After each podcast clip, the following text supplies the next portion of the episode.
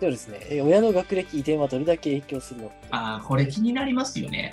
うんそうですね。まあ、実はもう答えには載ってんだけど、相関関係って僕はね、中学受験って3割ぐらいしかね、もうね、ないんじゃないかなと思うんですよね。うん。その学歴が、いや、遺伝は3割程度しか遺伝、あまり受け継東がない。大とかなると5割ぐらいあるんじゃないかなと思うよね。うんうんでもなんか、早稲田企業ぐらいだったら意外と3割ぐらいなのかあなあ、ってそうですね。思うん確かに。でもこの3割を5割とか6割に上げていくものは俺何なのかって思った時に、これどちらかというと何なのかって言うんです けど、これはね、多分間違いなくこれだよ。もう仕方ないけど、もはいはうこれ世帯練習だよ、やっぱり。親のい。。なるほど。そうなんですねこれ、お親が金持ちだからってわけじゃないの。あの、いどこにお金を使っていけるかっていう、そのマネーリタラシーのあるかっていうことで俺の言ってそういるうのことはなんですね。なるほど。うんまあ、絶対量としてそんなに多くなくて、そこに割く割合が多ければ。そういうことですね。例えば地方の方だったら、都心のコストがかからない分、その分子供に対しての教育ってかけれるわけじゃないです確かか。に確そかうに。なった瞬間に子供に対するその勉強の環境とかっていうのを作れるわけじゃないですか。そうですね。そうなった瞬間にやっぱ変わるんじゃないかなと思ってるんで、教育だからその費。うん。そう、まあ、捻出できるっていう点で考えたときに、やっぱ環境で全てやっぱ整えられるってことなのかなと思うんですよね。うん。うん。そのなんか遺伝的なものはある程度あるかもしれないけれど も、この中学受験の勉強に関しては正直遺伝よりもしうんやり方を知ってるかどうかっていうところの部分もかなり多かったりとか、あとはい思考とかマインドセットの方が結構占めてるんじゃないかなと思いますようね。ん。なるほど。やっぱり同じことをみんなしようとするじゃん、無意識に。今みたいなこと言わなかったら。まあ、今回の内容はかなり面白い内容ですでね。も中日ってやっぱ勝てるか勝てないかじゃないですか。勝ち負けがはっきりしてるわけだから、勝ち負けにはゲーム性があって、やっぱり必ずみんな勝ってるやつっていうのは、まあ、上位の2割、3割の人たちじゃないですか。そしたら上位の2割、3割の人は、普通の人たちの6割、7割と同じようになり方したら、やっぱうまくいかないってことでしょ。うん。そうですね。すべて何か違うやり方を、まあ、使ってるそうと。この世帯練習の人たちがなんで重要になるかっていうと、そういうやり方知ってる人を、まあ、周りにつけるってことなんで、やっぱり。うん。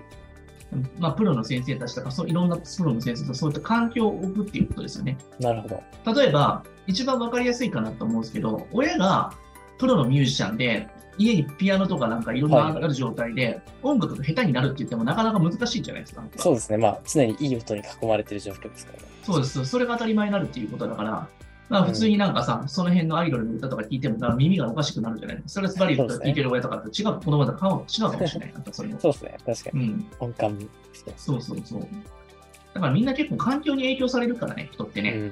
うん。なるほど。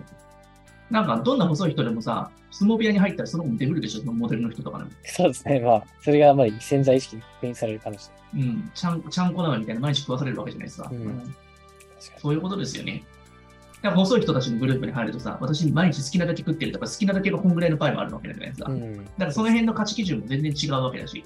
はいはい。だから僕らも結局一緒に僕らに入っていただいた人は、勉強が1日、なんか自主学習が30分もできなかったって子が、なんか知らないけど、1年ぐらい見たことがあって普通に7、8時間してる子もいません。そうですね。結構確かに水準が変わってきてらっしゃなんかるんじゃ別なにいかそれ強制してるわけじゃないんだけども、なんか結局いろいろやってたらこのぐらいかかってしまうよねってことになっちゃって、うんおのずとやっぱりやってしまったっていう。うんそうですいね。確かに。やっぱそういったところの多いんで、やっぱそういったところがやっぱ大事なのかなっていうんですね。うん。あとはなんかその、遂行していくっていうところがあると思うんです。インター高い方って、なんか次上にアップデートしていこうっていうその思考が高いと思うので、結構受験と結構似てるところがあるのかなっていう感じがしました。うん。あとは、まあ、あの実際なんか下にも書いてるんですけど、まあ、学校のことについて結構根掘り葉掘りなんか調べてる受験ママたまにいるじゃないですか、なんか。